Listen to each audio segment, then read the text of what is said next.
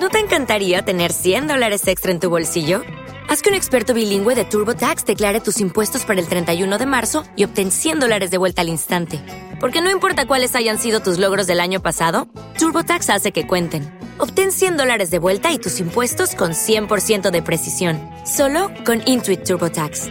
Debes declarar para el 31 de marzo. Crédito solo aplicable al costo de la presentación federal con TurboTax Full Service. Oferta sujeta a cambios o cancelación en cualquier momento.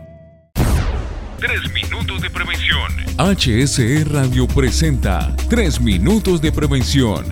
Al iniciar cada jornada, evaluar y prevenir los riesgos te puede salvar la vida. Tres minutos de prevención. A través de los años, el impacto ambiental se ha incrementado en el planeta debido a la falta de conocimiento y concientización en todas las personas. A la fecha, es labor de todos reducir ese impacto para poder dar un hogar habitable a las futuras generaciones es responsabilidad de todos actuar ahora. Soy Marta Rojas y hoy conversaremos acerca de cómo minimizar el impacto ambiental. Vamos a compartir cinco claves para reducir el daño ambiental que hoy amenaza con destruir el planeta que conocemos. Primera, reducir.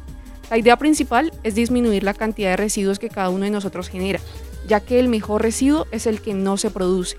Ejemplo, rechazar la publicidad que nos den en la calle, evitar los objetos desechables de un solo uso, apagar las luces, cerrar los grifos del agua, usar pilas recargables.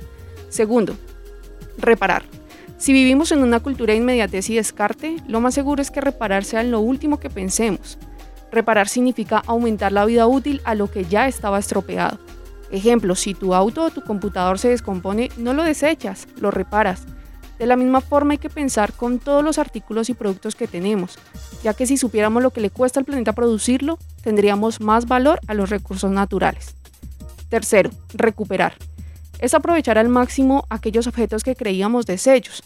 Ejemplo, si tienes un celular que ya no está en uso, lo que puedes hacer es abrirlo y darle uso a aquellas pequeñas piezas que aún son útiles. Si no lo puedes hacer tú, hay puntos en los que profesionales prestan estos servicios e incluso te pagan por esas piezas.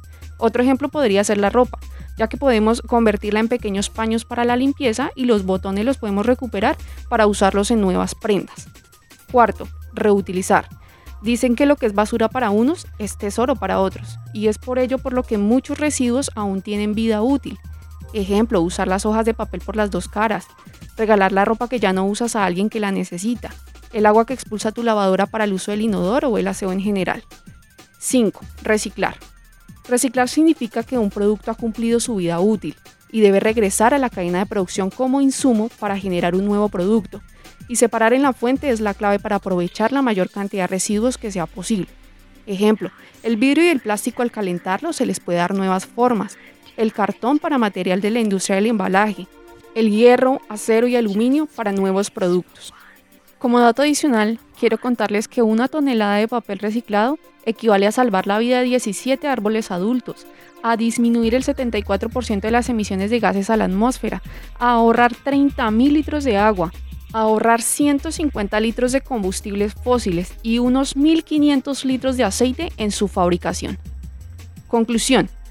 Aunque es tarde para prevenir un impacto ambiental, estamos a tiempo de corregir el error que hemos cometido a través de la historia Tomemos conciencia y empecemos por actuar desde casa comprometiéndonos a ser responsables ambientalmente.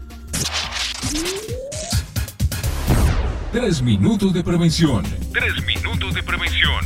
En HSE Radio, tres minutos de prevención. Al iniciar cada jornada, evaluar y prevenir los riesgos te puede salvar la vida. Tres minutos de prevención. Tres minutos de prevención.